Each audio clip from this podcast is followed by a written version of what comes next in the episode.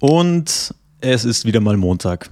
Und damit herzlich willkommen zu einer neuen Folge Pastorensöhne mit mir, Simon Königer und Daniel, dessen Name vorerst nicht weiter benannt wird. Hi. Und ich möchte heute zur Abwechslung mal mit einem Zitat beginnen. Und das lautet für diese Woche: Be impatient with action, but be patient with results. Finde ich sehr gut, weil oft sind wir genau das Gegenteil. Oder bei mir habe ich das zum Beispiel, oder halt, ja, einfach festgestellt, dass wir oft irgendwie zu geduldig sind, mit, damit Dinge anzufangen und dann aber sofort irgendwie Ergebnisse haben wollen. Und das ist ja eigentlich kompletter Quatsch. Deswegen be impatient with action, but be patient with results. Fand ich mir mhm. gut. Was sagst du dazu? Ja, ja. Na, nachdem ich in, in der letzten Folge meine negative Weltsicht offenbart habe, ähm, ähm, bleibe ich dem treu. Nein, Spaß. Äh, ja, voll. Ich, das spricht einfach gerade so, so voll auch in, in, in mein Leben. Ich habe ja schon erzählt, dass ich meinen mein Bereich, meinen Arbeitsbereich gewechselt habe im Unternehmen. Und ich arbeite jetzt strategisch, nicht mehr operativ. Das bedeutet, ich habe nicht mehr irgendwie täglich Probleme von Kunden bei mir am Tisch, sondern ich. Du operierst jetzt. Schau. Wie bitte? Du operierst jetzt. Spaß war ein richtig schlechter Joke. Ich schäme mich richtig dafür. ja, also und dann mache ich jetzt richtig würdelos unterbrochen. Entschuldigung, ich muss, es ist auch ein ganz schlechter Habit von mir, dass ich dann immer so eine, so eine Impulsstörung habe, dass ich dann teilweise sowas einfach unterbrechen muss. Ich habe gestern einen Podcast gehört, ganz, ganz kurz noch, ja, also dass anscheinend, ich weiß nicht, wie fact gecheckt das ist, aber das war ein Professor, ähm, von einem richtig geilen Podcast, empfehle ich nachher noch. Der hat gesagt, dass anscheinend irgendwie, wenn Typen anfangen an der Uni zu studieren, also so um die 18, 19 Jahre alt sind, haben die die Impulskontrolle vergleichbar mit Frauen, mit, also wenn die ungefähr 10 Jahre alt sind. Also dass die Impulskontrolle von Männern so viel schlechter ist im Verhältnis zu mhm. Frauen. Ähm, vielleicht sagt man deswegen das bessere Geschlecht. Aber fand ich irgendwie krass. Und das, bei mir trifft es zu. Weiß nicht, wie, Imperi wie, äh, wie viel Imperie das hergibt, aber naja. Also, sorry, du arbeitest jetzt operativ. Andersrum, äh, ich habe vor operativ ah, ja, gearbeitet, jetzt habe ich strategisch. Äh, alles gut, ich habe den nur nicht kommen sehen, so, ne, mit dem, und jetzt operierst du was?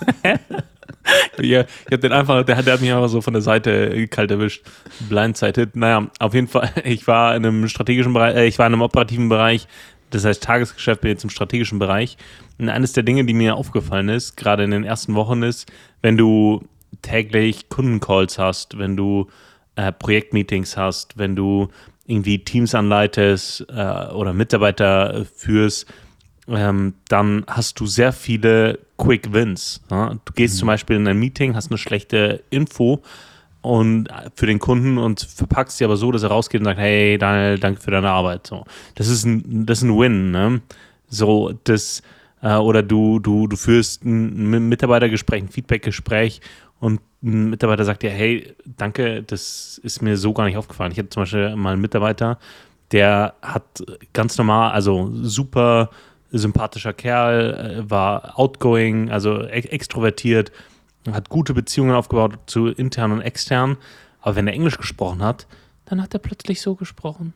Mhm. Also der, weil er im Englischen unsicher war, ist dann so seine, seine Stimme so irgendwie so, so ein bisschen weggebrochen. Ne? Und das war, also wenn du, wenn du als, als Projektleiter in, in äh, Kundentermin gehst und, und sagst, ja, ähm, hello, ne, dann, dann, dann wirkt es unsicher, obwohl er gute Arbeit gemacht hat, obwohl alles gut war. Und das ist ihm selber nie aufgefallen. Ne? So, so, und dann sagst du das und du weißt, hey, du hast gerade äh, jemanden so, so, so einen Blindspot äh, aufgedeckt und das gibt dir ein gutes Gefühl. Gut, Mitarbeiterführung habe ich jetzt immer noch, aber diese, diese Quick Wins nicht mehr. Also diese vielen kurzen Ziele und das, das macht schon was mit einem. Äh, also, weil dein, deine Motivation ja ganz anders äh, sein muss und viel, du musst die Dinge tun, weil du glaubst, dass sie richtig sind, siehst die äh, Ergebnisse aber erst Jahre später teilweise, das ist, das ist übel. So, ja. Also das ist, das ist schwer. Ja, voll. Voll. Also das da kann, glaube ich, jeder relaten, der an irgendwas Langfristigen arbeitet. Und ähm, oftmals ist es ja irgendwie ein Investment in die Zukunft. Also ich vergleiche es immer mit so einem Investment. Du payst jetzt, du hast jetzt den Schmerz, aber du hast jetzt auch nicht den Erfolg. Ähm, mhm. keine Ahnung, also mir hat das Zitat auch auf jeden Fall geholfen.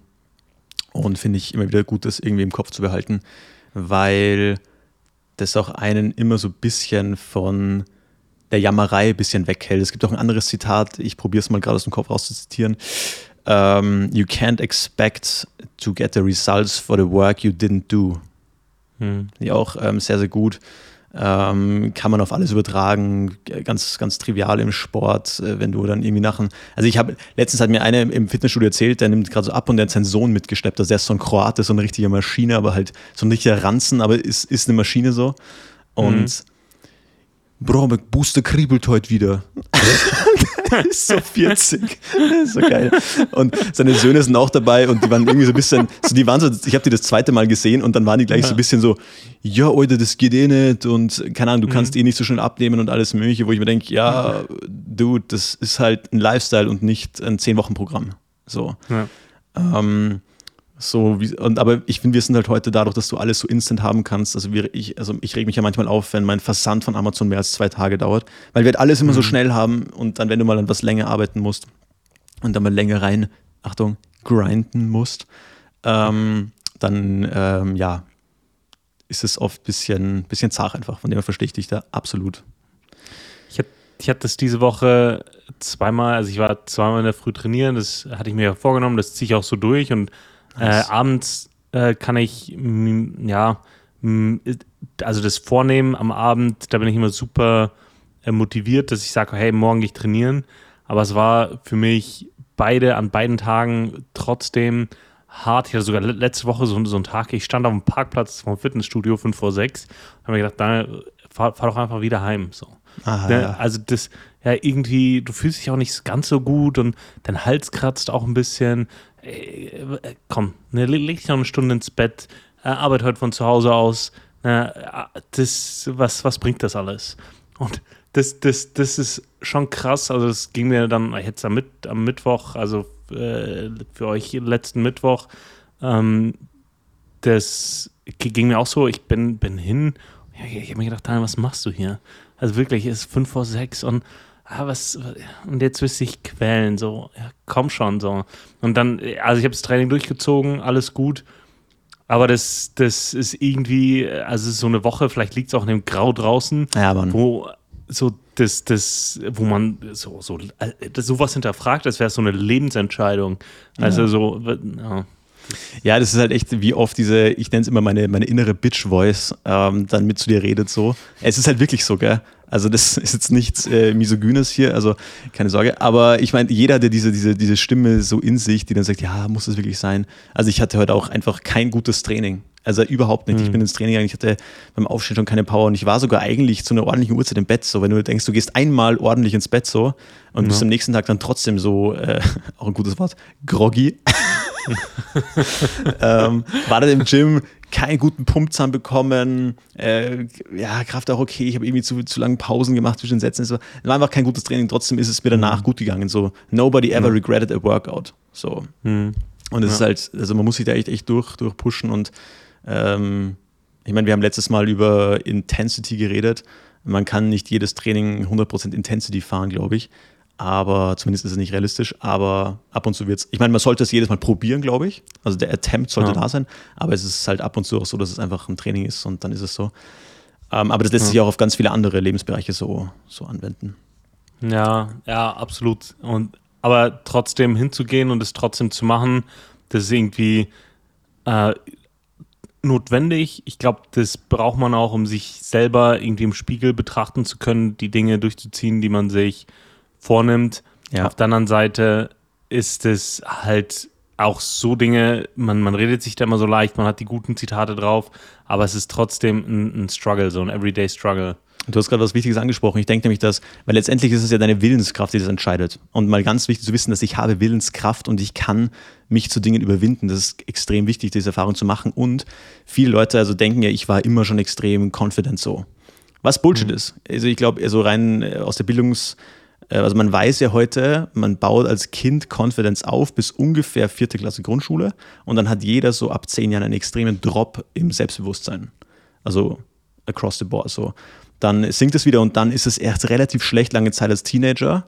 und dann baut man das so langsam wieder auf. Und ein Tool, was nach wie vor so wichtig ist, um Selbstvertrauen aufzubauen, ist, finde ich immer noch, wenn du einfach Dinge machst, die du dir selber sagst. Dann weißt du nämlich, mhm. zum Beispiel, keine Ahnung, ich werde mit in vier Jahren meinen Traumkörper erreicht haben. Ich werde meine Schule fertig machen. Ich werde äh, die und die Ausbildung durchziehen. Ich werde das und das machen. Ich werde den und den Urlaub machen, bla bla. Und ich mache das dann auch. Dann wird man selber wissen, hey, ich mache, was ich sage. Und dann hast du auch Respekt vor dir selbst. Und das ist so ein wichtiger Confidence-Builder. Also finde ich, dass man einfach das macht, was man sagt. Hm. Ja, und gerade mit dem Dinge dann auch zu Ende bringen und abschließen, das, da, da gebe ich dir voll recht. Ich hatte, also für mich eine mental eine meiner schwersten Zeiten im Leben war. Ich hatte einen Drittversuch in meinem letzten Semester. Ich mhm. habe alle Prüfungen schon geschrieben, alles, alles äh, schon bestanden. Ich war durch, durch mein ganzes Studium durch und eine Prüfung, die habe ich immer geschoben, weil es oh. schwer war. So, ne? Äh, Fluid und Energietechnik. Was? Fluid und Energietechnik. Okay, krass. Thermo Thermodynamik und, und Strömungsmechanik. Ähm, und ich habe ja, ich habe ein Ingenieursstudium hinter mir. Und ähm, ja, das habe ich immer geschoben, so das, das ganze Studium hindurch. Und, und dann, dann hatte ich das und ich hatte sonst keine Vorlesung mehr. Ne? Ich hatte, äh, weil ich schon über der Regelstudienzeit drüber war, ich hatte sonst gar nichts. Und das war also eigentlich, ja, äh, auch ein gutes Szenario, um, um sich darauf vorzubereiten. Aber das war für mich diese, diese Möglichkeit, dass jetzt so die, die letzten dass es umsonst war, dass ich das, was ich mir mhm. vorgenommen habe, einfach nicht geschafft habe. Das, ne, also bin ich überhaupt so, mache ich da eine Ausbildung oder ein anderes Studium? Also denkst dann über solche Dinge nach. Ne, und das, das war für mich tatsächlich richtig schwierig. Und auf der anderen Seite, als ich es dann hinter mir hatte und meinen ersten Job angefangen habe und gesehen habe, hey, ne, du hast es zu Ende gebracht und du äh, bist jetzt in einen guten Job reingekommen, war das für, war das für mich ein, ein Funke, der, der was entzündet hat. Äh, und auch eine gute, gute Phase des Selbstbewusstseins. Und da, dann haben viele Dinge plötzlich geklappt. So. Das, ja. Voll. Und ich finde, das ist auch, kann auch schnell so in diese, in diese Toxic-Richtung reingehen, so, ja, du musst ein Macher sein oder so. Das, darum geht es überhaupt nicht. Also finde ich. Ähm, mhm. Also natürlich, du sollst äh, Dinge tun, so, aber es geht nicht darum, dass man das für andere tut, sondern da geht es wirklich um sich selbst. So, ich habe mir mhm. gesagt, ich mache das und ich finde, ich finde es teilweise auch nicht gut, über seine Ziele mit zu vielen Leuten zu sprechen. So. Ja. Ähm, aber einfach dir selber zu sagen, ich mache das und ähm, dann macht man das auch. Und ähm, mhm. da muss man auch Opfer dafür bringen, aber das baut äh, schon Selbstbewusstsein auf, so finde ich. Das ist extrem wichtig. Ja, ja, ich, ich bin da, was, was über Ziele reden äh, betrifft, äh, für mich gibt es da Unterschiede. So, ich bin ein Träumer so. Also ich, mhm. ich habe viele Ideen, ich habe äh, viele Dinge, wo ich sage, hey, das wäre cool und dann mache ich das und das und das könnte ich machen so. Das sind aber nur so äh, eher Visionen als äh, oder na, so mögliche Ziele und kein kein äh, festgestecktes, äh, messbares Ziel. Ja. Manche können es gut unterscheiden, manche aber überhaupt nicht und die denken, okay, jedes, jede Idee, die ich so in den Raum werfe, weil ich gerne über Ideen rede und Feedback abhole, um zu schauen, okay, hey, macht es Sinn, macht es keinen Sinn? Ja, man, man, für manche Leute ist es halt unfassbar verunsichernd, äh, weil die denken, ja, okay, und gestern hast du noch gesagt und heute hier ja, und weiß, so, ne? Ja. Und das, da, da, da habe ich auch gelernt, dass, dass nicht jeder einfach damit umgehen kann. Aber naja, äh, ja, das ist auch, viel, ist auch viel Kommunikation, ja. also wie du es kommunizierst. Ja. So, ja. David, kannst du dazu träumen was sagen? Weil ich finde das extrem spannend. Ich habe ja neulich das Buch von Ed Milet gelesen, wie ich in Ägypten war. Und der hat okay. auch ein ganzes Kapitel über Träume geschrieben. Also nicht jetzt, äh, was du nachts träumst, sondern über Vorstellungen und Wünsche, die du hast. Und der sagt, ähm, also aus einer Entrepreneursicht, du sollst, es ist wichtig, öfter zu träumen, dich öfter in diesen Space zu begeben, wo du träumst.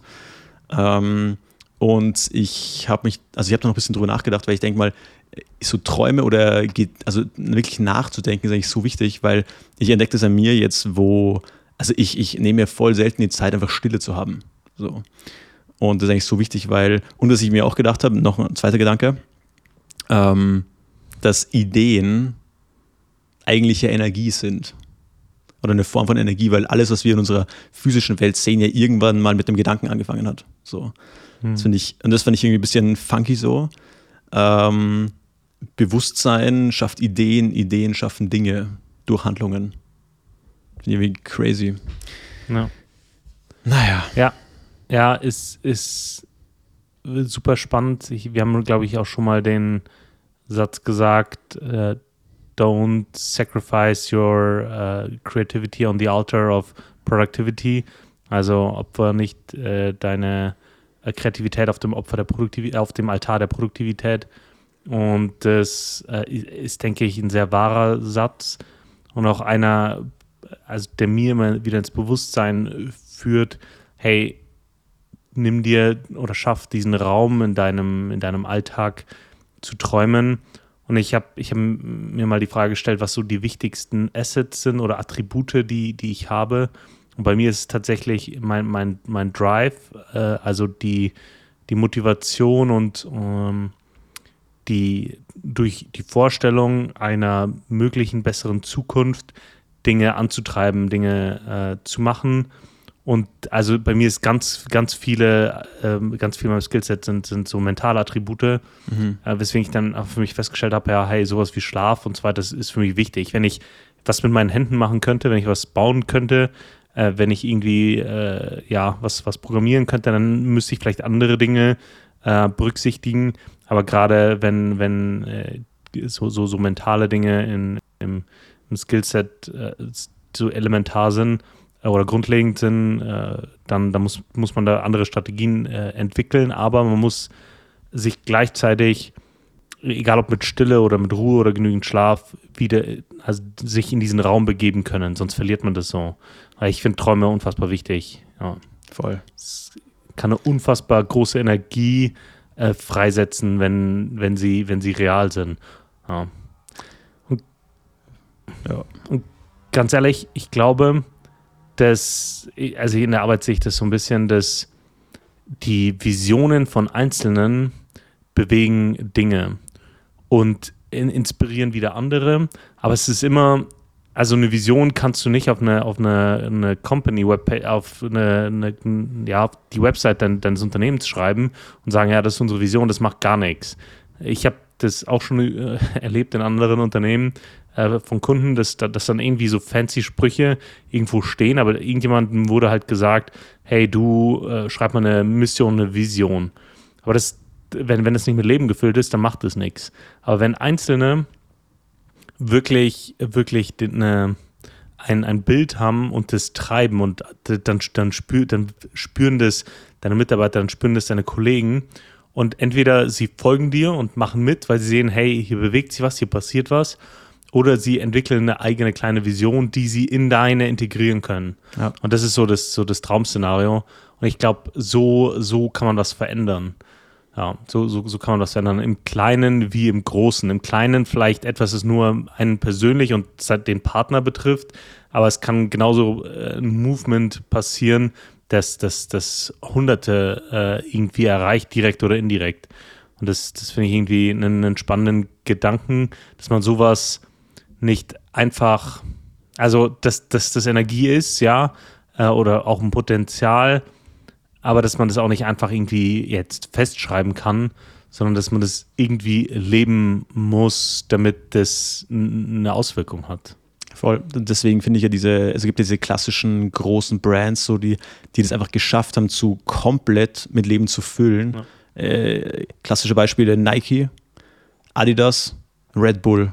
Fallen mir da spontan mhm. ein, ja. Die es wirklich geschafft haben, also auch mal eine Idee äh, Adidas ist, glaube ich, der, der, Slogan Impossible is nothing, Nike just do it. Ähm, und Red Bull ist einfach nur Red Bull, der ist einfach nur, nur crazy.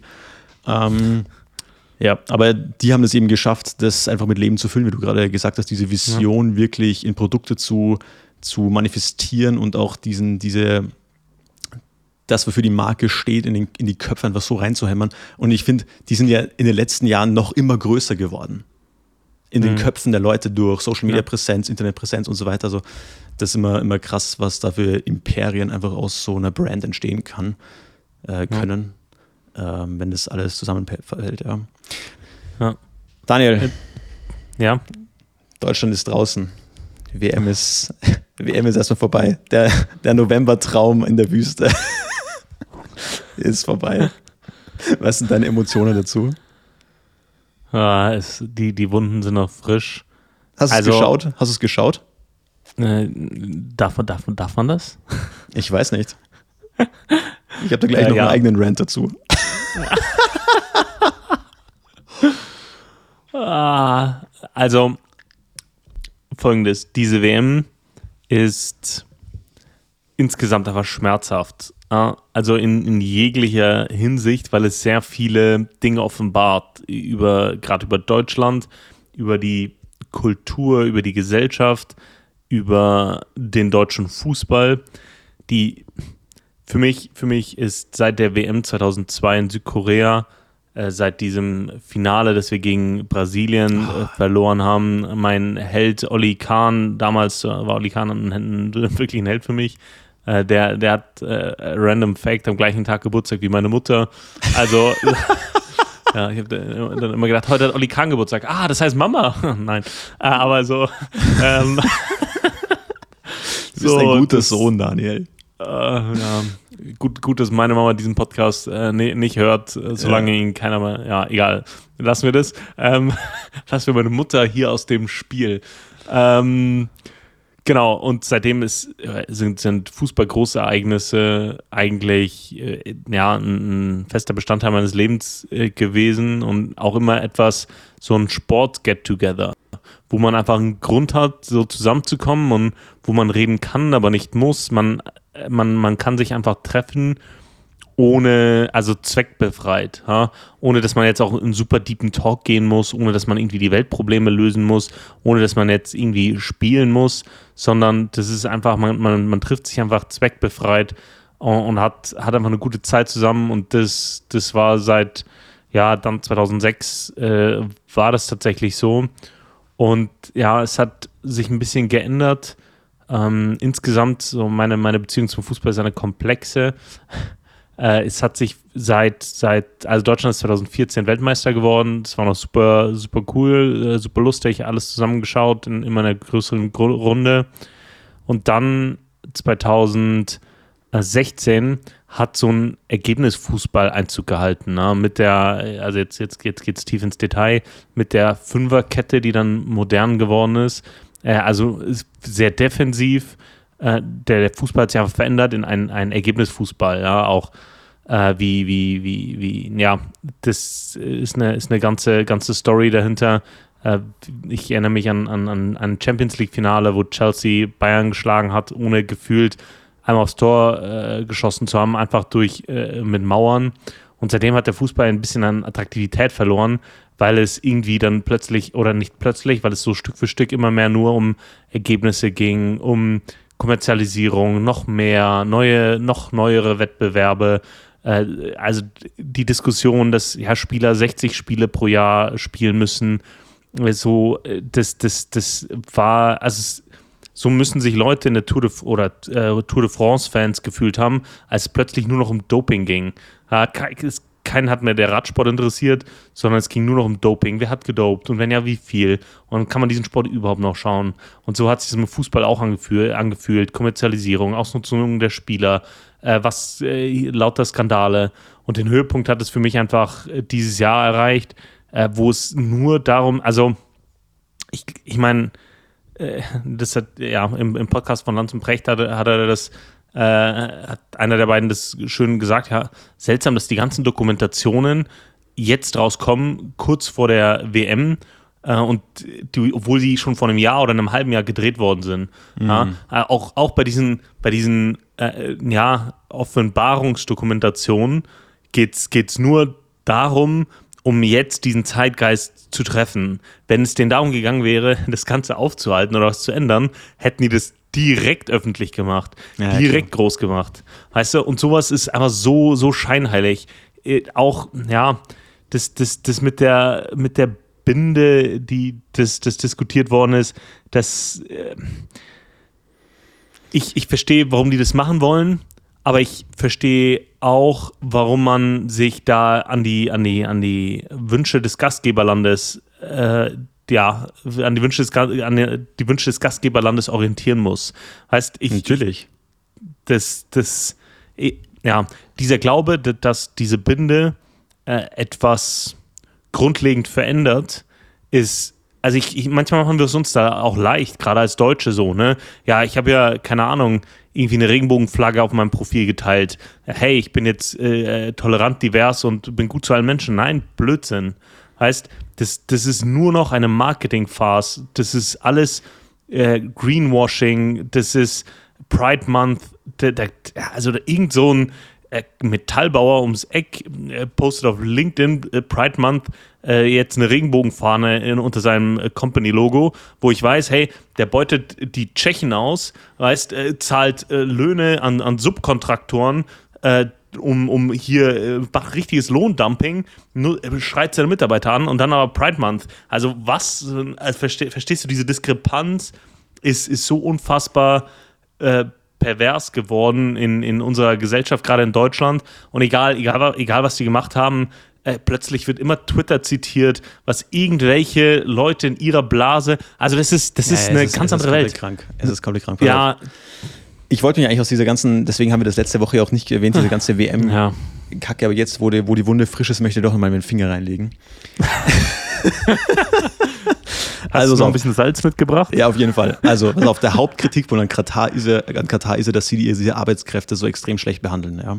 Und dass die ja eigentlich extrem wenige Staatsbürger haben und dass der Großteil dieses Staates ähm, ja durch irgendwelche Einwanderer ist und dass die praktisch denen die, Pass, die Pässe abnehmen. Die machen ja praktisch aktiv Werbung in Indien und äh, Malaysia und alles Mögliche und locken die rein und dann machen die eine Sklaverei draus und das sind ja absolut viele Leute gestorben. Also ich glaube, die Zahl war von 6, über 6.500 oder so.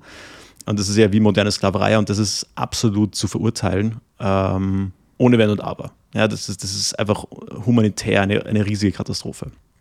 Wahrscheinlich eine der größten, die wir gerade eigentlich erleben. So.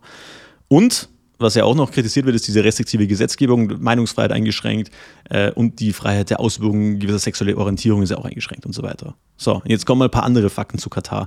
Katar ist, finde ich, einer der geopolitisch oder so im Nahen Osten einer der most overpowerten Staaten, die es überhaupt geben kann. Okay, die sind mit den USA extrem verbündet. Die USA hat die größte Airbase dort in der Gegend, in der Region, weil die sich einfach vor Saudi-Arabien schützen müssen, weil sonst Saudi-Arabien ähm, die also extrem feindlich gegenüber denen eingestellt ist. Ähm, Iran ist ein fast gegenüber. Mit dem Iran müssen sie sich ein Gasfeld teilen. Das heißt, die sind da halbwegs äh, friendly und die wurden auch von den ganzen anderen Staaten rundherum bis Ägypten extrem bedroht äh, die letzten Jahre, weil die eben diesen Mediensender Al Jazeera haben. So. Okay, Qatar Airways kennen wir, glaube ich, alle. Fliegen wir doch alle gern mit in den Urlaub. Ist doch überhaupt kein Problem, oder? Fliegen wir doch wirklich gerne mit. Ähm, Katar ist der größte Immobilienbesitzer in komplett London. Niemand hat mehr Immobilien in London als Katar. Katar hat ein, ist ein 20% Stakeholder im Londoner Heathrow Airport. Das ist einer der, der wichtigsten Flughäfen der Welt. Er ist ein 95% Stakeholder im höchsten Gebäude Europas, im Shard, auch in, auch in England. Ähm, und was auch, warum ist Katar so mächtig? Nicht wegen Öl. Öl ist Saudi-Arabien und die anderen viel, also wesentlich, wesentlich wichtiger, ähm, sondern wegen Erdgas. Ähm, die haben das größte Erdgasfeld der Welt, hat Katar. Und jetzt pass auf, das ist so groß, das ist, umfasst ungefähr ein Fünftel der komplett weltweiten Erdgasreserven, die wir jetzt kennen. Einfach ja, nur dieses krass. Erdgasfeld, okay? Und mhm. das teilen die sich, ja, zum Teil ist, ist eben äh, der Iran da noch mit beteiligt. Und jetzt pass auf, jetzt wir Deutschen, wir kritisieren, ja, die WM ist so schlimm und ah, wir dürfen die Arme nicht tragen und so weiter. Und meanwhile ist 10,5 Prozent von VW gehört Katar. Okay. 10,5 Prozent Stakeholder im VW-Konzern. Mhm. Ähm, warum ist Katar so reich? Die beliefern hauptsächlich asiatische Länder wie Südkorea mit Gas. Okay, LNG, also Liquefied Natural Gas. Ähm, jetzt haben die aber ein Problem, dass der Markt mittlerweile total gesättigt ist. Und jetzt eröffnen wir ihnen dadurch, dass wir Russland kappen, ja ein extremes, einen extremen Markt, wo die auch reingehen werden in Europa. Und deswegen investieren die gerade Unmengen in ein neues LNG-Terminal, weil du musst das Gas runterkühlen, also für alle, die es nicht so auskennen, also Gas ist ja normalerweise in Pipelines viel besser zu transportieren, aber sonst musst du es extrem runterkühlen, ich glaube minus 160 Grad oder so, also extrem kalt. Und dann musst du das im Terminal wieder aufwärmen so und jetzt investieren die halt, um LNG zu tätigen und guess what, was das Handelsblatt vor zwei Tagen geschrieben hat, ich zitiere das mal ganz kurz, weil ich einfach da wirklich rasend geworden bin. Äh, Katar liefert nun doch verflüssigtes Erdgas nach Deutschland. Das hat das katarische Innen Energieminister Saad Sharida Al-Kabieh, oder wie man es ausspricht, am Dienstag in Doha verkündet. Ähm, bla bla bla.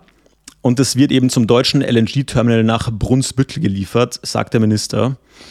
Mm, die Lieferung soll 2026 beginnen und bis zu 15 Jahre laufen. Und im Artikel wird geschrieben, ja, das ist ja eigentlich eine geringe Menge und das ist eigentlich gar nicht so schlimm. Ja, und warum ist es eine geringe Menge? Weil Deutschland einfach keine LNG-Terminals hat, außer dieses eine oder zwei. Ähm, weil die einfach alles auf Pipelines gesetzt haben und sich nicht diversifiziert haben. Sondern einfach, weil da auch gewisse politische Figuren sehr viel Geld damit verdient haben mit diesen Pipelines, ja. Was will ich damit sagen? Ich finde es einfach diese Kritik an Katar. Also ich verurteile diese Menschenrechtsverletzungen und alles Mögliche. Und ich bin auch, was weiß ich, kein Fan von Katar. Aber ähm, ich finde es sowas von scheinheilig und deswegen muss ich doch ein bisschen ranten, weißt du? Formel 1 in Doha, gerne. Ist überhaupt kein Thema. MotoGP, ja, bitte. Ähm, aber jetzt, wo Fußball und wir dürfen die Ampel nicht tragen, ja, ah, Katar ist aber böse. Aber hey, weißt du was? Erdgas braucht man dann doch. Ist doch wichtig, dass wir da einen Deal machen. Fliegen wir doch gerne hin und, und küssen denen den Arsch, wenn man das so, äh, so sagen kann, ja. Und wir sind doch alle für Heterogenität, aber anscheinend nicht für die Heterogenität von Meinungen und Kulturen. Ähm, und das ist auch dieses genau das gleiche über, kulturelle Überlegenheitsgefühl, was jeder Linke in der Uni immer anprangert. Ja, alle Länder, wir sind doch alle gleich und ähm, historisch gesehen war das ja so schlimm, weil wir dann andere Nationen versklavt haben, weil wir uns kulturell und intellektuell überlegen gefühlt haben. Naja, und das tun wir jetzt nicht, oder was? Mhm. Weißt? Und es ist sowas von nicht kongruent und nicht stringent, diese Argumentation. Und deswegen finde ich das einfach eklig. Und die ganzen Leute, die am lautesten schreien über dieses ganze, ah, die sind so gegen, gegen LGBTQ und bla bla, das sind doch all die, die dann trotzdem die Fußballspiele schauen. Weißt du, was ich meine? Ich habe kein einziges Spiel gesehen, ähm, weil ich es einfach nicht fühle dieses Jahr. Aber, und sonst habe ich echt jede WM geschaut. Aber ich finde es irgendwie, das, keine Ahnung, ich finde es irgendwie nicht stringent und es ist mittlerweile in so vielen Bereichen so, dass du argumentierst den einen Punkt irgendwie und die anderen werden ignoriert. Und das ist ja. einfach irgendwie so repräsentativ für unsere Gesellschaft und das finde ich irgendwie, keine Ahnung, extrem weird. Ja, gehe ich mit. Was ich nicht verstehe, warum man alles politisieren muss. Ne? Also wahrscheinlich kommt es aus diesem Überlegenheitsgefühl, das du beschreibst, das wir auch immer an den Amerikanern kritisieren tatsächlich. Äh, wir sagen ja, die Amis sind Weltpolizei äh, und kritisieren, dass die sich überall einmischen und wir machen ja ähm, medial das Gleiche. Das, ja, ich verstehe mich nicht falsch, ich bin äh, dafür, dass die Menschen so behandelt werden, wie es die Bibel seit 2000 Jahren sagt, und zwar, hey, liebe deinen Nächsten und äh, sei, sei, sei gut zu deinen Mitmenschen, äh, kümmere dich, aber ich verstehe nicht, warum wir, warum wir den, den Fußball zum Beispiel oder andere Dinge, warum wir alles politisieren müssen und die wichtigen Dinge oder die, die Dinge, die wirklich politisch Relevanz haben, und das ist immer Geld, die, ja, das ignorieren wir, wer welche Beteiligungen wo hat äh, und, und, und so weiter. All die Leute, die für Umweltschutz schreien, frag mal, wie viele von denen Ökostrom beziehen. Ha? Ja, vor allem. Auch diese USA-Kritik. Ja, die USA ist Weltpolizei. Wären wir doch auch gern, nur wir haben einfach außenpolitisch, haben wir einfach nichts zu sagen. Seit 45. Mhm. Ähm, und also, weißt du, was ich meine? Wenn wir die Außenpower hätten und wenn wir 16 Flugzeugträger hätten, dann würden wir auch ganz anders uns benehmen in der Welt ähm, und strategisch ganz andere Schachzüge machen. Nur wir das nicht können, kritisieren wir den USA aus, aus so einer, aus so aus dem, es ist leicht halt aus dem Zuschauerrang irgendwelche Buhrufe zu rufen. Aber es ist viel schwieriger, strategische Spielzüge am Feld zu machen. Weißt du, was ich meine? Also, ja. also ich finde, also ich finde das mittlerweile, mittlerweile weird. Ähm, ja, keine ja, Ahnung. Aber, aber das ist für mich, für mich hat da eine, oder gibt es da eine, eine zwei, ne, ich finde keine Zweiklassengesellschaft, aber ich bin letztens zufällig, äh, habe ich ein Gespräch mitbekommen, wo, also da standen vielleicht eine Handvoll Leute zusammen im Alter zwischen 40 und 50, die auch ja, also das, die, so wie die aussahen, waren das eher Büroleute und die haben also richtigen Rage auch äh, von, von Frauen über Frauenfußball, dass es Männersport ist, dass es da nichts, also sehr viel in die Richtung und ja, nichts darf man mehr sagen. Also diesen, diesen, diesen, was, was, was man ganz stark mit der AfD verbindet, was immer als, ja, die, die, die im, im Osten in Sachsen, die reden so, aber das, das waren so ganz normale äh, Leute aus, aus der Mittelschicht, würde ich jetzt sagen, mhm. die genau so geredet haben, die, denen, denen ist die Binde ganz egal. Weißt du, die, die reden, also die, die sehen das Thema nicht und äh, wir, medial wird das Thema super gepusht. Ja, medial werden so viele Dinge so hart gepusht, aber völlig vorbei an der Gesellschaft. Und die Politik lebt völlig vorbei an der Gesellschaft. Wir, wir diskutieren über, äh, über, über Gender-Sachen, wir diskutieren über äh, wie, wie darf ich äh, reden, was darf ich sagen, medial, äh, wir, wir reden über Menschenrechte in Katar, aber die, die, die, die Leute, die haben ganz andere Themen und ganz andere äh, Probleme. Und wenn äh, die, ja, wenn du, keine Ahnung, einen, einen 35 Jahre alten Typen aus dem Mittelstand da, da stehen hast und der sagt, ja, Frauen haben im Männerfußball nichts verloren und die Schiedsrichterin, keine Ahnung, weißt du, da, da merkst du, äh, weil, weil Deutschland äh, gegen Costa Rica hat jetzt zum ersten Mal eine Frau ja, geprüfen. Ja. Genau, und das, ähm, und da, dann haben die ähm, drüber geraged, so. Und ich, weißt du, da, da bist du so weit weg ja, von, von dem, was, was medial diskutiert wird.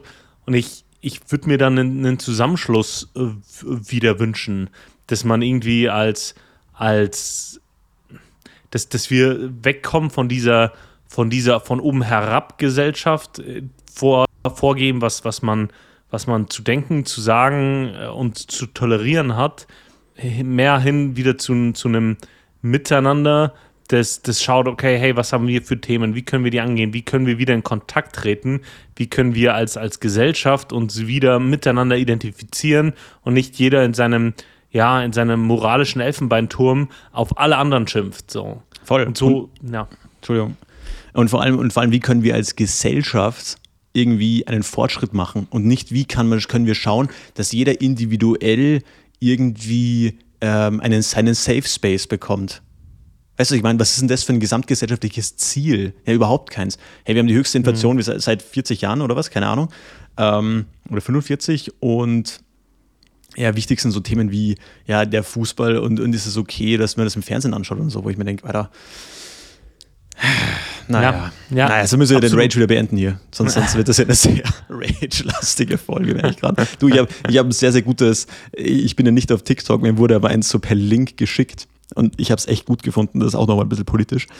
Ähm, Christian Lindner ist ja bekannt und äh, also man mag ja von ihm halten, was er will, aber die Aktion fand ich, fand ich herrlich. Da war also ich weiß nicht, von wann das war. Da war jedenfalls irgendeine Demo vor so einem Gebäude. Ja, und ich glaube, da ging es laut den Schildern, die diese Demonstranten umhatten, um Studiengebühren oder so. Ja, und die haben halt rumgebrüllt und so weiter und ihre Slogans geschrien. Und dann kam Lindner halt mit den Bodyguards aus dem Gebäude raus, so, weil der, glaube ich, in seine Limo wollte und weiterfahren wollte. Und dann ist er aber zu diesen Studenten oder zu dieser Demonstrantengruppe hingegangen und hat gesagt so, ja, Sie bekommen jetzt drei Minuten Redezeit, aber wird nicht gebrüllt. Sie können jetzt einfach drei Minuten das Mikro haben und drei Minuten Ihre Anliegen schildern, so funktioniert Demokratie. Und, und keiner wollte das Mikro haben. Und keiner wollte dann irgendwas sagen. Sondern also, nee, wir bleiben hier, wir bleiben hier. Und dann war er so richtig, das kann doch nicht sein jetzt, die kommen zu demonstrieren und wollen das Mikrofon nicht haben. Und das war einfach so ein guter Move, da habe ich nur gedacht, ja, mhm. well played, Sir, well played. Ja, also voll. Hatte diese Woche äh, am, im Gym in der Früh, wie gesagt, äh, war ein harter Kampf. Und dann, äh, ich hatte Bankdrücken und äh, habe ein Gewicht gesucht und habe das erste drauf gemacht und gehe zurück und dann steht da irgendein anderer random Dude und gibt mir so die zweite Scheibe, äh, die ich gebraucht hätte, so, ne?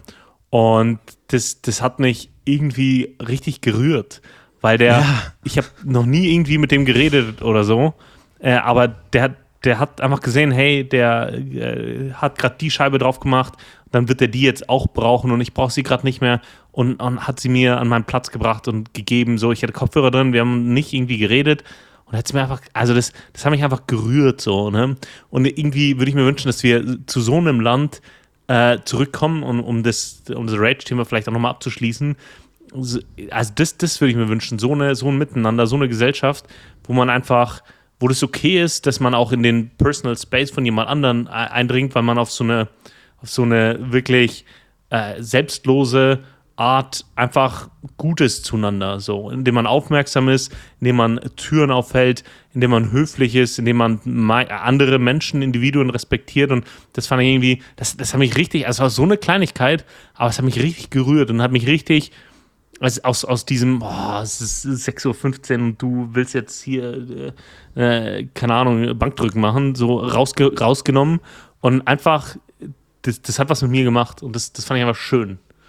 Ja, ist gut. Also das, ich weiß ganz genau, wie du dich fühlst, weil ich gehe also meistens oder halt oft mit meiner Freundin trainieren, so, weil mhm. wir in der Regel beide in der Früh trainieren. Ich meine, ich trainiere ein bisschen, ein bisschen häufiger wie sie, weil die einfach von der Arbeit sich das nicht anders ausgeht und bla bla und sie teilweise am Wochenende mehr und so weiter und ich unter der Woche. Aber wir trainieren oft zusammen und dann jeden, der sich diese, der diese Traumvorstellung hat, ja, dass dieses, diese klassischen Gym-Couples, ja, wie man es äh, in den ganzen Instagram-Videos sieht, ist schon gut. Ja, also ist, schon, ist schon ein lohnenswertes Ziel, kann ich empfehlen, ja. äh, wenn ja. man so, so, ein Hobby einfach teilt und ähm, voll. Und ähm, heute, heute hatte ich auch keine Power so. Ja, früher und dann hatte ich so, ich hatte erst, also mein Trainingsplan, jetzt verrate ich ein bisschen was. Ich habe angefangen mit Schultertraining, angefangen Standing Military Press, und hab, äh, wollte dann im Sitzen noch Military Press an der Multipresse machen, einfach auf höhere Raps gehen. Da habe ich es nicht gefühlt so und bin dann zu den Kurzhanteln gegangen und habe dann Kurzhantel-Schulterdrücken gemacht. Und irgendwie war es, war es zart und dann ähm, hat sie mir so gespottet. Ja, bei der ersten Wiederholung ist es immer schwierig, von unten rauszudrücken. Und dann wollte ich einen zweiten Satz machen und dann stand ich so, so drei Sekunden vor dem Hantelrack, habe überlegt, nehme ich die gleichen nochmal oder nehme ich die schweren und ich hätte eigentlich nochmal die leichteren genommen. Und dann tippt sie so einfach auf die Handeln, so, so vier, fünf Kilo schwerer waren. Und tippt einfach so drauf, nimm die. Nächste, ja, okay. so einfach so ein kleiner Push, der, eine, der einem mhm. gut tut, so. Ähm, mhm. Oder keine Ahnung, dann auch, auch äh, neulich, neulich wo gelesen, äh, Hip Thrusts sind das Bankdrücken der Frauen. Finde ich absolut korrekt. Äh, voll viele Frauen messen sich ja da. Und das ist auch die Übung, wo die meisten Frauen stärker sind wie die Typen, weil die Typen das nie machen. Mhm. Ähm, ja. Sehr gute Übung übrigens. Ähm, und ich, weißt du, was ich einfach erlebe? Mittlerweile in den Gyms, die Frauen trainieren härter als die Typen. Im, im Schnitt. So, natürlich gibt es auch diese Beast-Dudes, die nur voll aufgespritzt ins Gym kommen, aber im Regelfall trainieren die Mädels deutlich härter und konzentrierter als die, die ähm, Männer und hängen weniger am Handy. Also mal Props an, an die ganzen Mädels, die pumpen. Auf jeden Fall, ähm, ja, sich gegenseitig zu pushen, so Kleinigkeiten im Gym, äh, mega wertvoll und auch einfach äh, im Leben. Also das fühle ich auf jeden Fall. Ähm, Thema, ich bleibe mal kurz beim Thema Partnerschaft. Ich habe ich hab einen total witzigen äh, Tipp vor, äh, Tipp sage ich schon, ähm, so einen kurzen Clip gesehen von so einem Ami-Comedian, den ich komplett nicht kannte. Ähm, und ich, ich rezitiere diesen Joke einfach auf Deutsch. Er hat gemeint, Adolf Hitler ähm, ist ja so das, die Verkörperung des Bösen. ja, ähm, hat sechs Jahre lang Krieg gegen die Menschlichkeit geführt und in seinem Bunker in den letzten Tagen hat er dann Eva Braun geheiratet. Und einen Tag später hat er sich erschossen. Und dann war seine Punchline so: Marriage is hard.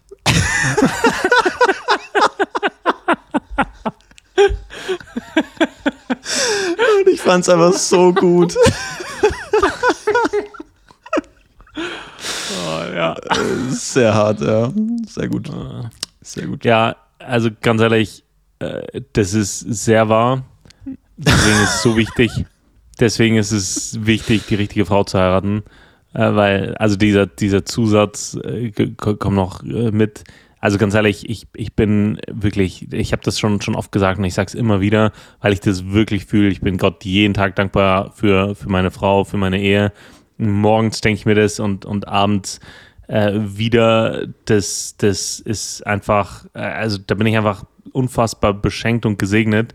Und ich kenne es von vielen anderen, das, also ist normal, dass es Baustellen gibt, ja? dass, dass man das Dinge gibt, an denen man arbeiten muss ähm, und man muss, muss die Beziehung pflegen.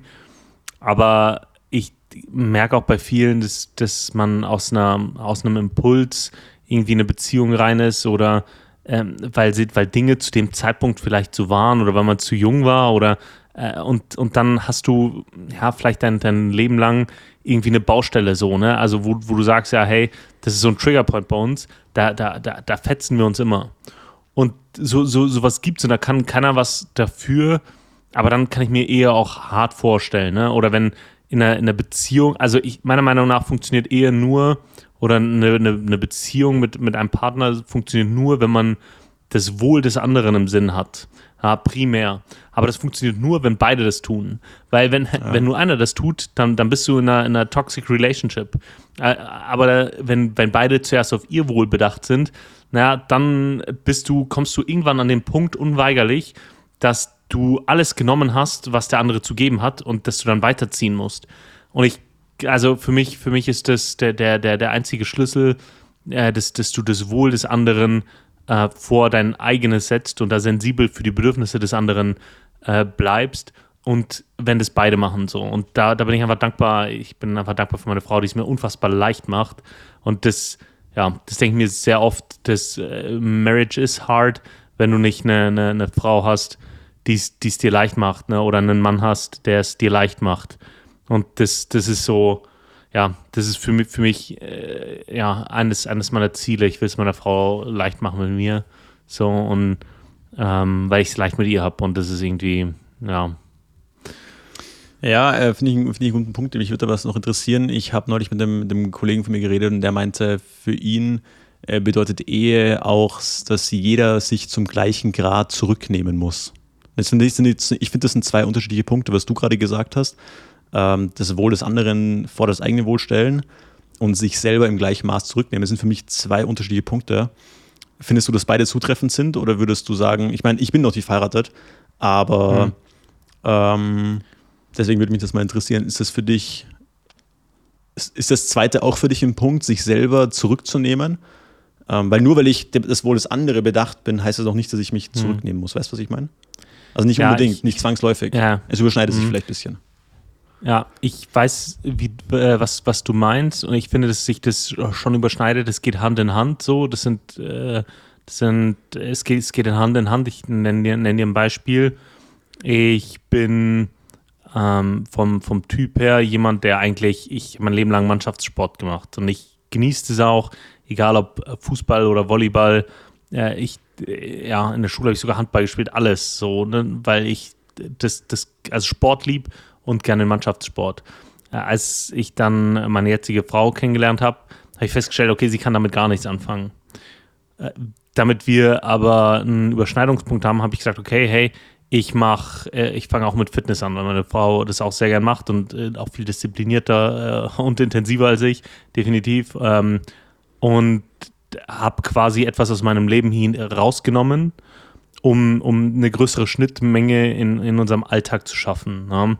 Äh, und auch in unseren Gemeinsamkeiten. Und natürlich könnte ich jetzt sagen, äh, ja, ich habe ich hab hier auf etwas verzichtet, aber ich sehe das nicht als Opfer. Für mich ist es so wie ins, ins Training gehen oder seine, seine Aufgaben erledigen. Du machst es, weil du ein, ein, ein größeres Ziel im, im, im Sinn hast. Ja?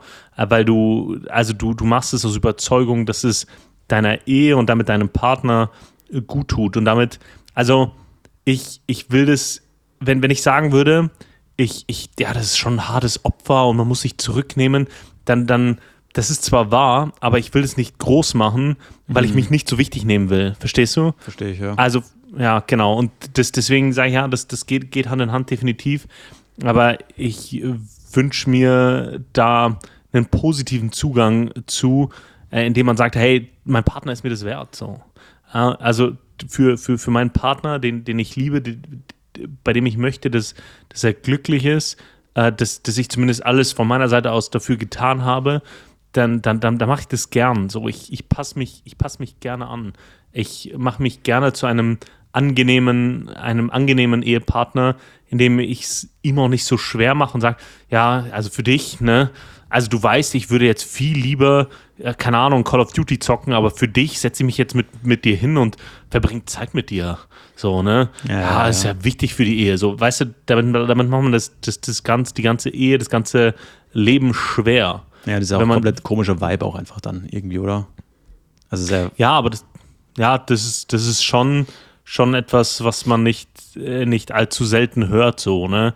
Keine Ahnung, das äh, fängt, fängt mit so, so, so Kleinigkeiten an. Ja, eigentlich wäre ich jetzt gern mit den Jungs unterwegs, aber ja gut, ne, so ich bin halt jetzt in der Beziehung und das, das geht dann weiter mit, ja, ich muss die Kinder nehmen, damit sie ja, ne, auch mal so, ich bin guter Ehemann, ich habe jetzt auch mal die Kinder genommen oder ich bin eine gute Ehefrau und lass ihm jetzt mal seinen freien Abend so, aber immer mit diesem, boah, das ist jetzt schon anstrengend, das ist schon ein großes Opfer, das hier bringt für dich so. Und ich ja, glaube, ja. dass, dass, dass, dass Liebe, Liebe äh, auf den, in, in Stille kommt. Ah. Ja, voll. Du, lass mal, lass mal Wort der Woche machen. Ich bin, wir sind schon zeitlich richtig fortgeschritten. Ähm, ich bin dran mit Wort der Woche diese Woche. Ich finde es einen sehr coolen Vers. Obviously, sonst hätte ich es nicht ausgesucht. Unnötig. Ähm, ungewöhnliches Buch heute, äh, Buch der Klagelieder. Äh, um mal die Leute kurz abzuholen. Leute, Klagelieder, da geht es primär mal um Zerstörung Jerusalems wird beklagt und Zerstörung des Tempels. Ist an sich jetzt kein Buch, wo man sagen würde, okay, da, da schaue ich jetzt mal rein für so eine, so, so eine Ermutigung. Ähm, Finde ich aber trotzdem sehr, sehr gut, weil trotzdem sehr gute Passagen drin sind. Ich möchte heute so, so ein, nicht nur einen Vers, also ein Wort vorlesen, sondern ein paar Wörter. Und zwar aus Klagelieder 3, die Verse 22 und 23 und dann nochmal 25 bis 27. Liest sich aber gut weg. Und zwar steht da drin, ja, die Gnadenerweise des Herrn sind nicht zu Ende. Ja, sein Erbarmen hört nicht auf. Es ist jeden Morgen neu. Groß ist deine Treue. Und dann springen wir auf Vers 25. Gut ist der Herr zu denen, die auf ihn harren, zu der Seele, die nach ihm fragt. Es ist gut, dass man schweigend hofft auf die Rettung des Herrn. Gut ist es für den Mann, wenn er das Joch in seiner Jugend trägt. Daniel, wenn du das hörst, sowohl am Anfang diese Beschreibung Gottes, die Gnadenerweise des Herrn sind nicht zu Ende. Und gut ist es für den Mann, wenn er das Joch in seine Jugend trägt was macht das mit dir? Ist es nicht konträr oder, oder wie würdest du das jetzt auf unser heutiges Leben anwenden? Hm. Für mich ist das, ähm, ich finde Klagelieder einfach einen coolen Titel. Irgendwie ist es so, das hat so, also da, da, da steckt drin, was draufsteht, so, ne? keine ja. Mogelpackung, so. Ähm, aber in, in, in den Klageliedern steht einer der, der für mich wichtigsten Verse, wenn ich mich nicht irre, und zwar, dass, dass Gott gute Gedanken für uns hat. Ne? Mhm. Äh, und dass, ja, so deine Gnade ist, dass wir noch nicht gar aus sind, so äh, wie, wie es schön heißt in, in Luther. Oder ganz ähm, aufgerieben worden sind, heißt es, glaube ich, auch in einer anderen Übersetzung. Ja, ja genau. Und das, ähm, ja, genau, das ist so, der, der, der Grundgedanke ist, ja, okay, Gott, Gott meint es gut mit uns, egal, unabhängig der Umstände. Und wenn, wenn, ich, wenn ich das dann sehe, okay, hey, äh, der Herr ist freundlich, dem, der auf ihn hart, ähm, es ist ähm, gut, wenn man geduldig ist, dann ist es genau das, was wir hier immer, immer predigen. So, mach dein, dein, deine Aufgaben, trag das und, und hoffe drauf und vertraue darauf, glaube, dass, dass Gott hilft zur rechten Zeit. Ich glaube, das ist so die andere Seite der, der Medaille. Auf der einen Seite äh, will Gott ein gutes Leben für uns und Jesus sagt, ich bin gekommen, um, um mein Leben in Fülle zu geben. Auf der anderen Seite äh, hat jeder Mensch seinen Weg zu gehen und, und sein, seine Aufgabe zu erfüllen. Jeder Mensch hat, hat einen Zweck und einen, einen Grund, warum er, warum er da ist. Äh, jeder Mensch hat äh, ja, Herausforderungen, denen er begegnen muss. Und ich glaube, die erstmal geduldig ja, durchzuführen, ist, ist etwas, was einem die, die Gnade nochmal mehr wertschätzen lässt. Äh, weil man merkt, hey, obwohl ich mich hier abmühe, so richtig schaffen oder so richtig erreichen, äh, etwas von Bedeutung, von Ewigkeitswert, weiß nicht, so. Also, äh, ver verstehst du, was ich meine? Mhm. Voll. Ähm, was ich immer wichtig finde bei Klagelieder ist, weil doch sehr, sehr gute Sachen drin stehen. Es, steht ja, es kommt zum Teil ja auch raus, dass ähm, der Herr einfach konsequent ist. Und das ist hart mhm. so. Er hat angekündigt, dass wenn das Volk nicht umkehrt, wird er Gericht schicken. So. Und das kam dann in Form der Zerstörung und äh, der Wegführung und der Tempelzerstörung. Und der Tempel war ja das Sinnbild des Volkes für Herrlichkeit Gottes, für Gottes Präsenz im Volk. Und dass, dass Gott es zerstören lässt, das zeigt einfach, wie krass Gott seine, seine, sich entfernt hat, seine Hand weggenommen hat von diesem Volk, das er eigentlich so liebt, eigentlich, weil er es mal bestrafen und äh, richten muss, weil Sünde eben immer Folgen hat. So. Und dass trotzdem in dem ja. Buch so rauskommt, ja, Gott tut, was er sagt und Gott ist gerecht. So, das mal finde ich eine wichtige Botschaft. Zweitens, dass trotzdem jetzt dieses immense Leid da war, das sind ja so viele Leute gestorben und sind elendig getötet worden. Es wurde geplündert, das, die Wirtschaft war zerstört, da wurden Leute aus den Familien gerissen und als Sklaven verschleppt. Ganz, also eine ganze Bevölkerungsschicht wurde deportiert. Also das muss ja, das ist ja ein enormes Ausmaß, das können wir uns heute nicht vorstellen. Dass dann trotzdem so ein Vers dasteht, dass ja, die Gnadenerweise des Herrn sind nicht zu Ende. Und ich glaube, das ist eine, eine, Botschaft, die wir auch heute, heute oft brauchen, dass auch wenn, keine Ahnung, Mental Health, ja, ist, ist eine riesige Krise in, in unserer Gesellschaft, in der westlichen Welt, ähm, dass die jüngere Generation eigentlich in vielen Punkten extrem struggelt, dass, dass Männer im Speziellen, ich habe die Woche einen Podcast gehört, den ich nachher auch empfehlen werde, äh, da geht es darum, ähm, warum gerade junge Männer gerade extrem abstürzen äh, in der Masse also, dass sie einfach nutz, nutzlos für die Gesellschaft sind in, in, in vielen Fällen. Ähm, dass trotzdem die Gnadenerweise nicht zu Ende sind, so. Und andererseits dann auch diese Konsequenz in, in Vers 27, was ja eigentlich hart ist, also gut ist es für den Mann, wenn er das Joch in seine Jugend trägt. Ich glaube, da kann man auch Frau einsetzen. So, ich glaube, es ist gut, wenn wir Herausforderungen vor uns haben. Wenn wir Dinge tun, die wir nicht tun wollen, wenn wir Dinge tun, vor denen wir Angst haben, wenn wir ähm, ja, einfach Probleme angehen, anstatt uns vor ihnen zu verstecken. So, und ja. das ist, finde ich, eine, eine wichtige Botschaft. Und weil ich denke, auch wenn was schlecht ist, ist immer auch was Gutes, was dabei rauskommt. So, dann wird man was daraus lernen oder du wirst dich weiterentwickeln. Du wirst, äh, es wird deinen Charakter formen und das, es steht ja nirgendwo, dass das einfach ist. Ein Joch ist extrem unangenehm und schwer. Ja, ja. Das, das mit dem kurz, kurzer ähm, äh, Einschub, das mit den, äh, denn ich weiß wohl, welche Gedanken ich über euch habe, also dass, dass Gott gute Gedanken über uns hat, das ist auch, also gleicher Autor, anderes Buch, das steht in Jeremia, nicht in den Klageliedern. Ah, ja, ja. Genau, ähm, das nochmal noch mal kurz als Nachtrag. Aber ich, für, für mich äh, hat es hier auch, auch zwei Dinge. Erstens, Gott ist treu und gütig und gnädig, unabhängig der Umstände. Also ich kann nicht von meinen aktuellen Umständen auf den Charakter Gottes schließen. Ja. Ich glaube, ich glaub, das ist wichtig, wenn man irgendwie äh, auf die Welt schaut, dann muss einem das, das bewusst sein, dass ich nicht mit, mit, mit meinem Einblick, den ich hier habe, äh, von, von meinen Umständen auf, auf, den, auf das Wesen Gottes schließen kann. Ja. Gleichzeitig ähm, ist, ist das, finde ich, auch sehr, sehr, sehr verheißungsvoll, dass unabhängig von meiner Motivation, von meiner Gesundheit, von meinen Umständen, dass, dass, dass ich das für mich in Anspruch nehmen kann, dass es für mich wahr ist, dass, dass, dass Gott sich selber seinem Wesen treu bleibt. Und das, das andere, du hast vollkommen recht, haben wir auch schon äh, mehrmals in dem Podcast besprochen, Hard Times create strong men. Ne? Und das äh, ist, ist, denke ich, wichtig, ist tatsächlich auch etwas, worüber ich viel nachdenke, äh, wenn, ich, wenn ich mal Kinder haben sollte, wie, wie schaffe ich es, dass die charakterlich stark sind, ohne sie zu überfordern, also ohne diese, diesen, diesen Drill-Charakter, aber auch ohne, ja, das, das, keine Ahnung, also das, das, wie, wie, wie schaffe ich sie in, in, in zu, zu mündigen, offenen, äh, ja, gottesfürchtigen Menschen zu erziehen, ohne, ohne sie zu drillen, aber auch ohne so laissez-faire, weil dieses Joch in der Jugend, äh, ist, ist glaube ich, tatsächlich hilfreich.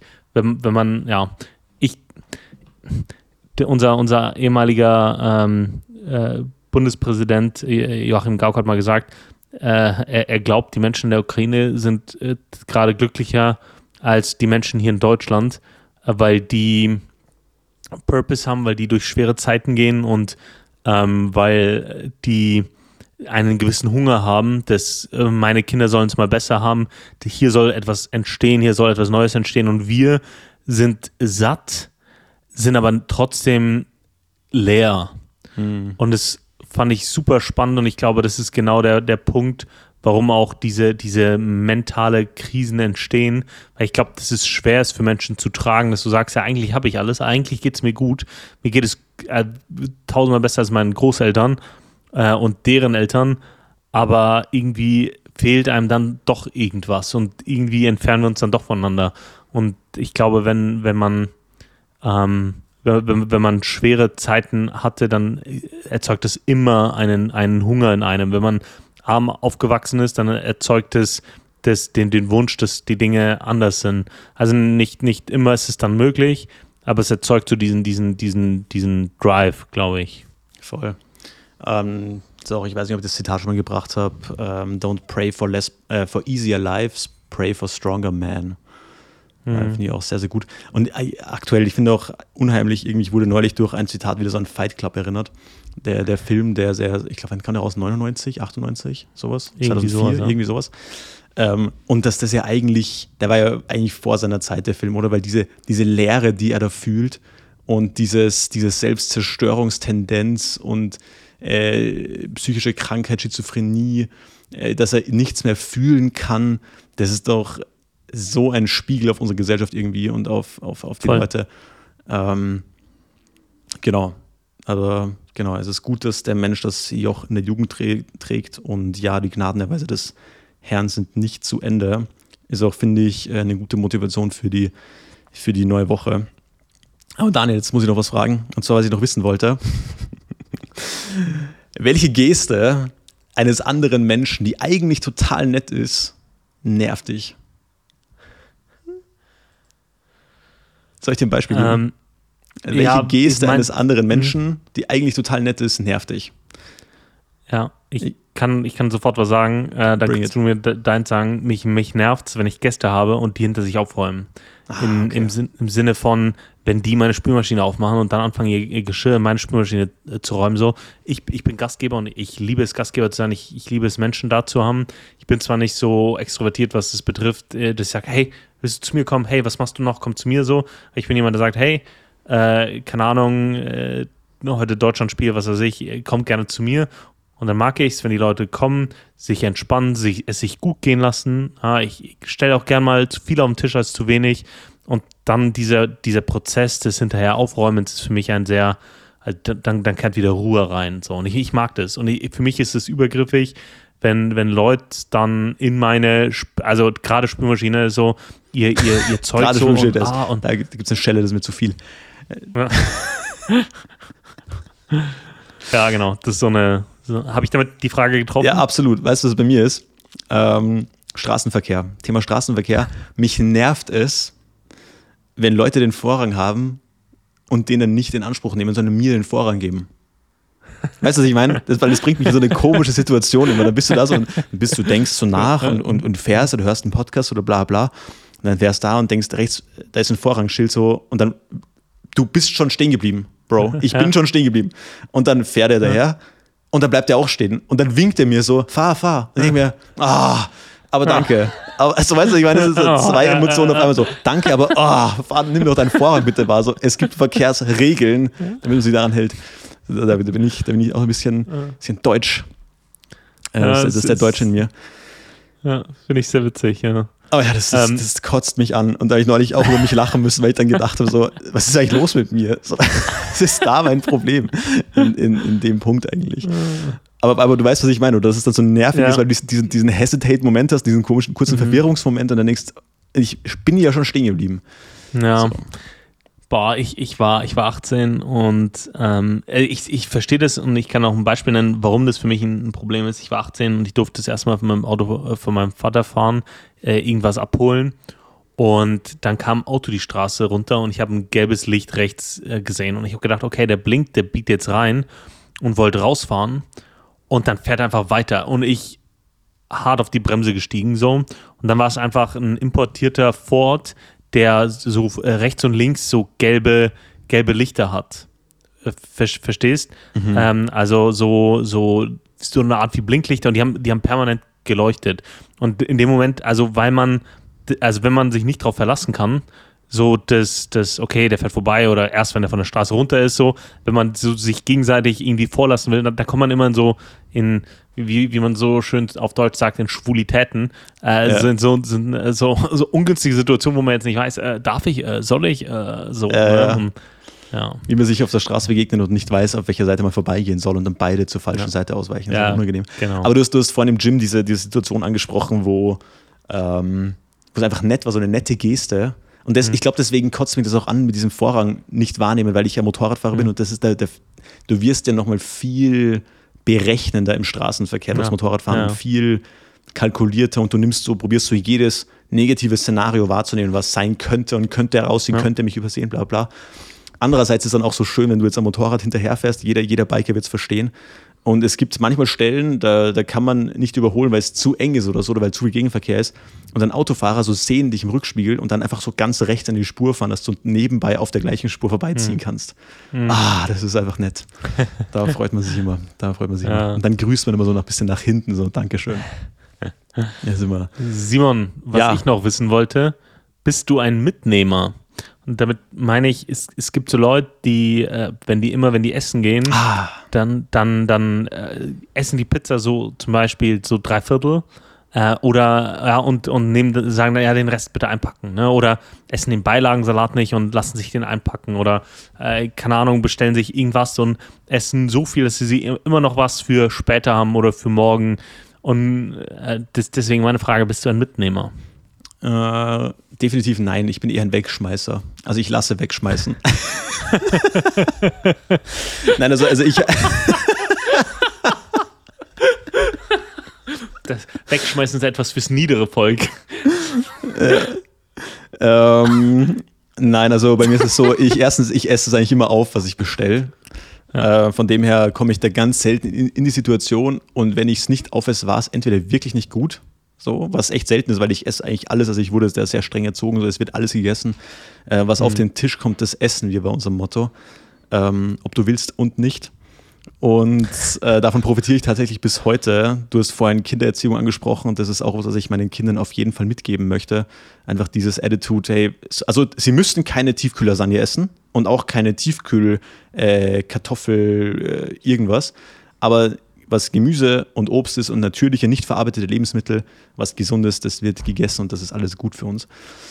Ähm, wo, jetzt habe ich mich komplett wieder verredet. Auf jeden Fall bin ich ein Mitnehmer. Nein, ich, bin, ich, ich lasse wegschmeißen. Also ich komme da selten in Situationen, dass was überbleibt, aber selbst dann wäre mir das unangenehm. Also ich würde das, mhm. da bin ich so in der Gastro, da sage ich, da, da, geht bei mir, also Gastro ist so ein, ist ein Gebilde sui generis.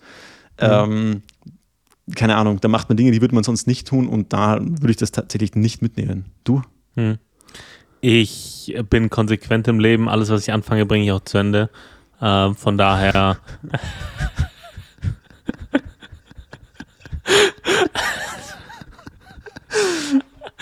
ja, heißt, äh, in die Situation komme ich nicht. Okay, ich, äh, ich auch. Also, ja.